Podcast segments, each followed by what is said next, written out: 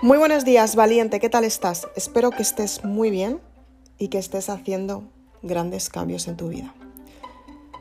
En este podcast vamos a hablar de una parte muy esencial y es cómo puedes distanciarte de las personas que no te están aportando nada en tu vida y tienes que seguir conviviendo con ellas. Quédate en el siguiente podcast. Comenzamos.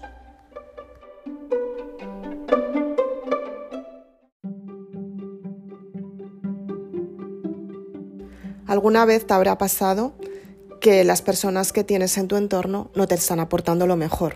Puede ser en el sector laboral, puede ser en el sector familiar o puede ser en el sector de ocio. O incluso pueden ser en estos tres sectores. ¿Qué es lo que sucede cuando estás en un entorno en el que tú sabes que no te está aportando y sabes que es tóxico para ti? No te ayuda a crecer y lo peor de todo es que te limita en todos los resultados de, tu vida, ¿no? Muchas veces me han preguntado qué hacer con las personas que te están limitando en tu vida. Me lo preguntan cantidad de veces, lectoras de Maribélula y cuando he estado haciendo firmas de libros. Es una de las preguntas que más me suelen hacer y quería hacer este podcast para que las personas lo escuchen porque la mayoría de las veces las personas tienen la costumbre, la manía o la educación, como sea, de pensar que son mejores personas si aguantan a las personas de su entorno. Y esto es muy duro decirlo porque muchas veces las relaciones familiares no son nada positivas.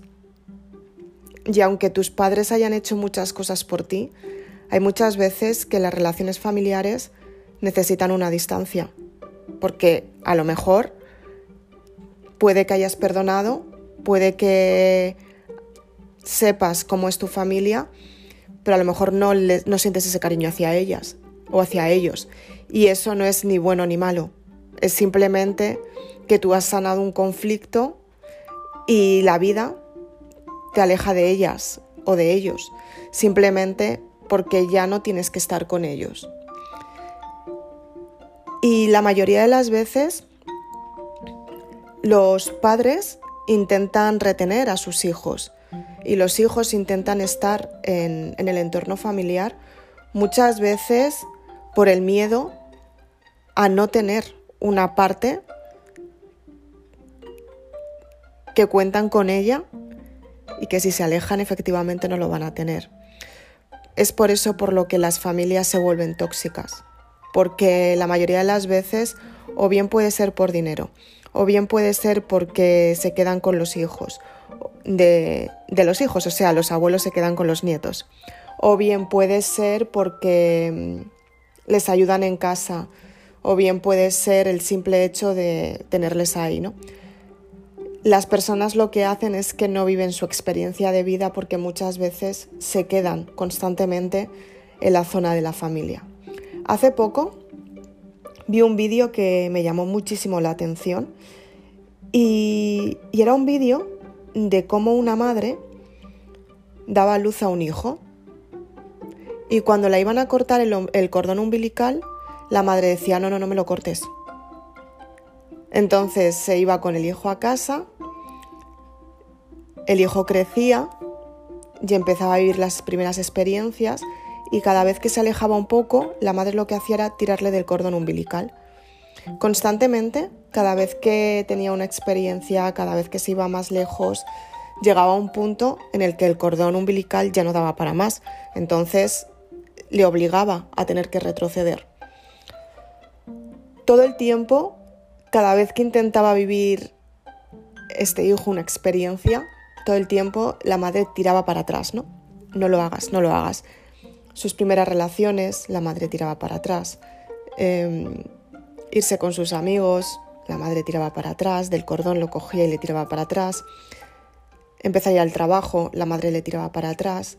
Y al final el niño se hacía adulto, cada vez más, más, más, más, más, más mayor, porque los años pasaban y seguía con ese cordón. De repente la madre envejecía y el hijo seguía ahí con ella, haciendo exactamente lo mismo que hacía la madre hasta que la madre fallecía. Y ahí sí que cortaban el cordón umbilical. El hijo se quedaba en esa habitación, metido en su propia oscuridad, sin saber qué era lo que le faltaba, sin saber qué le había pasado, sin saber cuál era el siguiente camino, sin saber qué hacer. Se quedó en esa habitación esperando su muerte, porque no sabía qué hacer con la vida. ¿Cuántas veces te has sentido así de atada alguna persona? Una persona que efectivamente te está limitando tanto que no te deja vivir. Te está limitando tanto porque, ojo, como en el vídeo te contaba lo del cordón umbilical, también te pueden limitar de muchas maneras. Energéticamente, económicamente, materialmente. Y eso siempre es por la irresponsabilidad de no hacerte responsable tú de las circunstancias. Siempre es por una irresponsabilidad. Tú imagínate cuando, por ejemplo, tú quieres tener un hijo o una hija, antes de tenerlo, tú sabes a lo que te vas a exponer. Tú sabes más o menos. Luego puede haber muchos imprevistos, efectivamente, muchas cosas con las que no contamos porque es una experiencia completamente nueva. Pero cuando tú tienes una hija o un hijo, lo primero que haces es pensar quién te puede ayudar en el momento en el que lo necesites. Aunque digas voy a intentar que no me ayuden, pero siempre intentas buscar un punto de alguien quien te pueda ayudar. Si te fijas constantemente, estás buscando personas que te puedan ayudar en tu vida. Hemos hablado hace un momento de las familias, podemos hablar del sector laboral. ¿Cuántas veces vas a tu trabajo pensando que si en algún momento te pasa algo, te pueden ayudar, o bien con adelantos económicos, una subida de sueldo, otro tipo de, labor, que está bien, porque al final tú creces. Pero ¿cuántas veces pones tu propia responsabilidad como si fuera la responsabilidad de tu trabajo?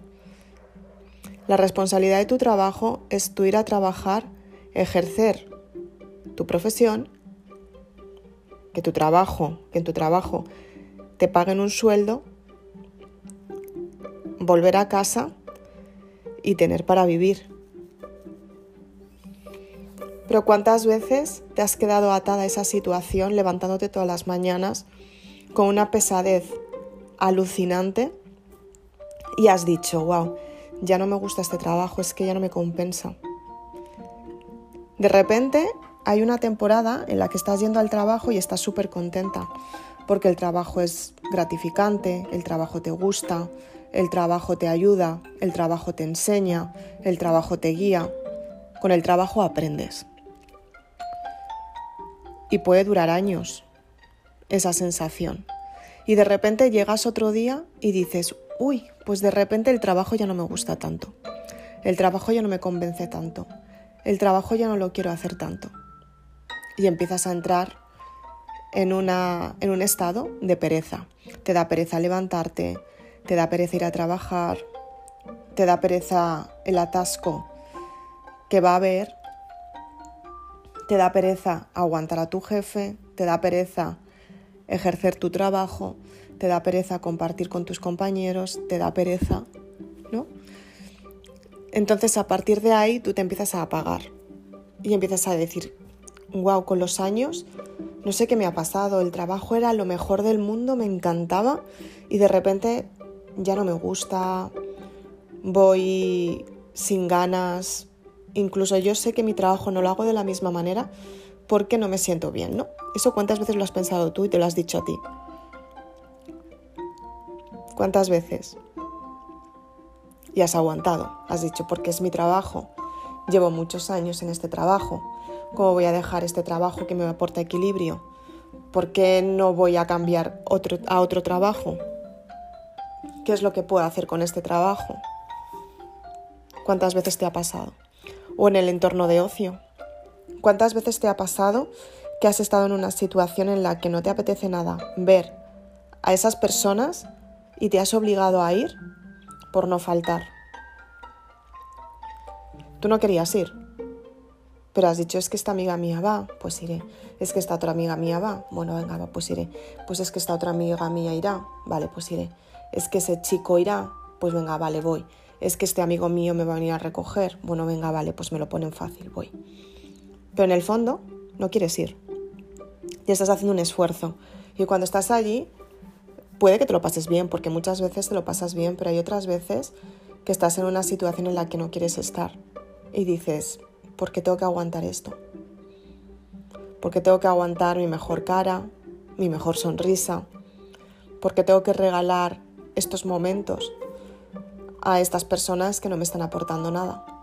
Preferiría estar en mi casa leyéndome un libro, preferiría estar en mi casa viendo una peli, preferiría estar en mi casa simplemente tumbada en la cama con una manta tranquilamente. Y estoy aquí sin querer estar. ¿Cuántas veces te ha pasado? Muchas veces las personas lo que hacen es vivir este tipo de experiencias por una única cosa. Les da miedo aceptar la situación que están viviendo. Les da miedo aceptar que ellas no aguantan la situación que están viviendo en su entorno. Se dan cuenta que no quieren estar en esa situación porque no las convence, no las compensa y aún así siguen aguantando. Aguantan y aguantan y aguantan. ¿Cuántas veces te han bajado el sueldo y has aguantado en ese trabajo? ¿Cuántas veces se ha cometido una injusticia en tu trabajo y has aguantado? ¿Por qué lo haces? Piénsalo. Aunque por dentro te estés diciendo, no, no quiero estar, no me gusta. ¿Por qué lo haces? ¿Por qué te maltratas de esa manera? Porque es un maltrato hacia ti.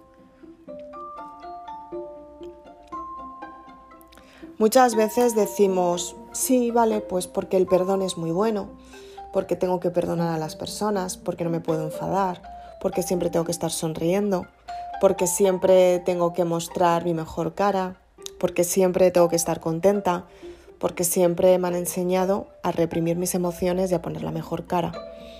Y efectivamente, es mucho mejor estar en el grado positivo. Se lleva todo mucho mejor pero también tienes que tener los pies sobre la tierra y seleccionar muy bien qué es lo que te está aportando y si te está aportando la vida que estás llevando hasta ahora.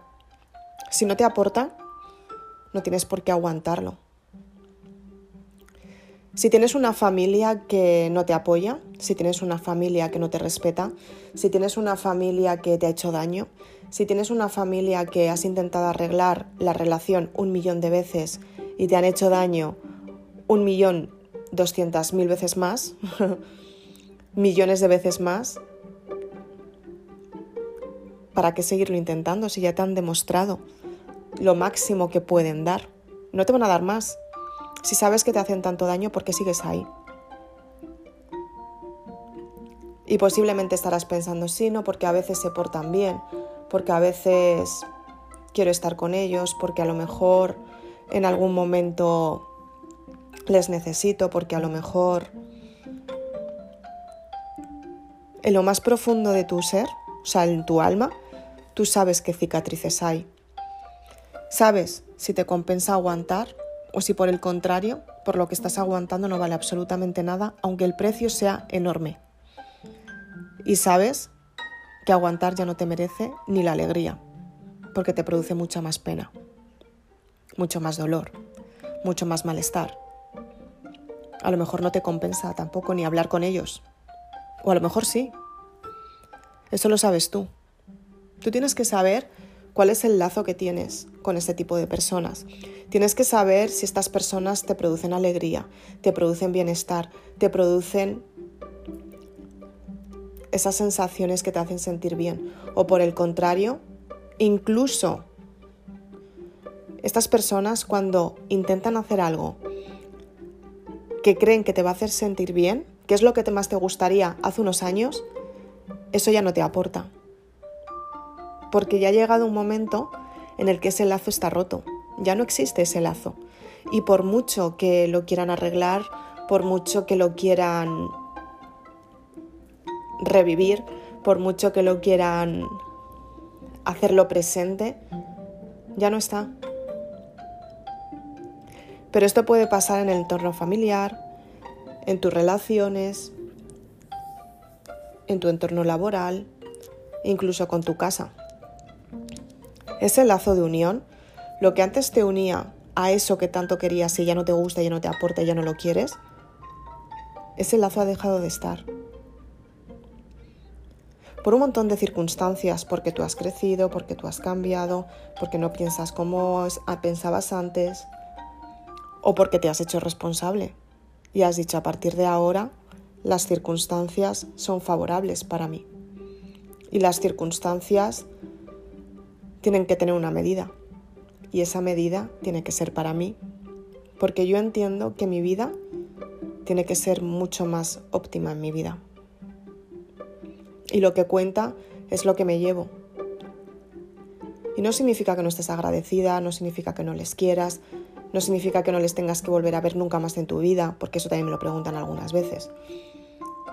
Significa que tú tienes que saber hasta qué punto puedes estar con este tipo de personas. Este podcast te estará haciendo ver cuáles son las tres áreas de las que estamos hablando y te estará ayudando a darte cuenta si, si todavía no eras consciente, a ser consciente de otros puntos que anteriormente posiblemente no los hayas visto ni estudiado de esta manera. ¿no? Pero te va a ayudar a darte cuenta si, si todo lo que tienes en tu vida te está aportando o por el contrario te está restando. Pero tienes que ser muy sincera contigo misma y darte cuenta qué es lo que te hacen sentir. Si no te producen bienestar, aunque sean personas a las que amas muchísimo, suelta y déjalas ir porque el motivo de tu estancamiento es por esa sensación. Esa sensación de miedo a la pérdida, miedo al, al abandono, miedo al rechazo. ¿Sabes una cosa? Cuando estuve viviendo en, en Los Ángeles, tanto en Los Ángeles como en Londres, hay una parte que me di cuenta solamente cuando estaba allí y cuando estaba sola, efectivamente. Y yo no sé si tú te has leído la saga Maribelula, es, es donde cuento toda la experiencia esta. Y la verdad es que cuando llegas a un país extranjero en el que no hablan tu idioma y tampoco conoces a nadie, en el momento en el que te bajas del avión, te das cuenta de lo sola que estás. Y te das cuenta que en ese momento, cualquier tontería, vas a estar sola.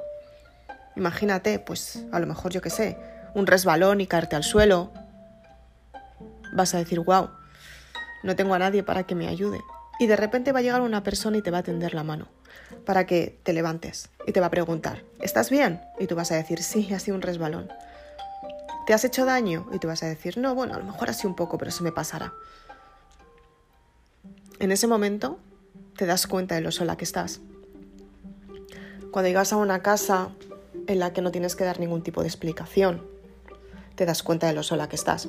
Cuando de repente un día te pones enferma y tienes que ir tú a la farmacia a comprar unos medicamentos que no sabes ni el nombre, porque nunca te has medicado en el extranjero y no sabes el idioma, o sea, no sabes el nombre en el idioma exacto y correcto para que te entiendan. Te empiezas a dar cuenta que siempre hay una persona que va a estar para ayudarte, que nunca estás sola, que las personas que tienes en tu entorno sí te pueden ayudar por el compromiso. Pero te vas a dar cuenta que hay muchas personas que te ayudan de corazón sin compromiso. Y eso es ayudar.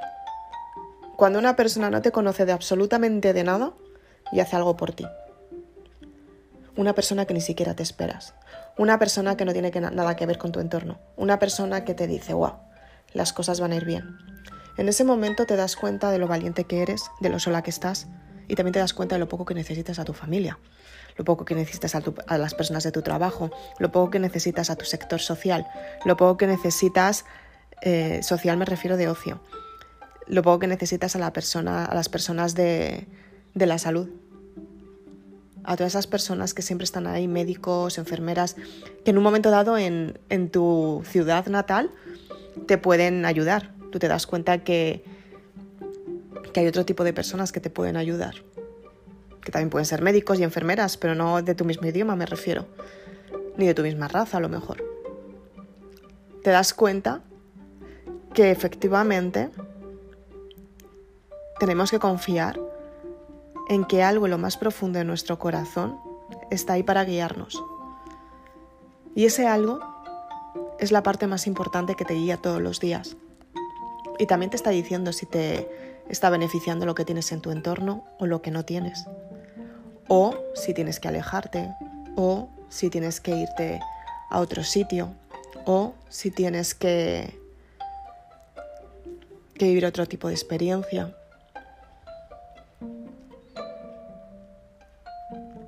Piénsalo muy bien y escucha este podcast, porque te va a ayudar a darte cuenta del gran valor que tienes, de lo valiosa que es la vida y lo valioso que es estar bien, aunque te hayan dicho constantemente que no te lo mereces y que te aguantes con lo que hay. Tú no estás aquí para aguantar nada de lo que hay, tú estás aquí para aguantarte a ti misma. Y tienes que hacer lo mejor para aguantarte a ti misma de la mejor manera y de la manera más positiva, siendo tú porque tú eliges quién ser, quién quieres ser. No porque tienes que dar una imagen que el resto de las personas esperan de ti. Eso apártalo de tu vida. Y sé quién has venido a ser. Soy Isabel Aznar, autora de Maribélula. Espero que te haya gustado este podcast. Utilízalo, aplícalo, piénsalo y ya verás cómo tu vida da un gran cambio. Muchas gracias. Si quieres más información de la saga Maribélula, puedes ir a www.maribelula.com.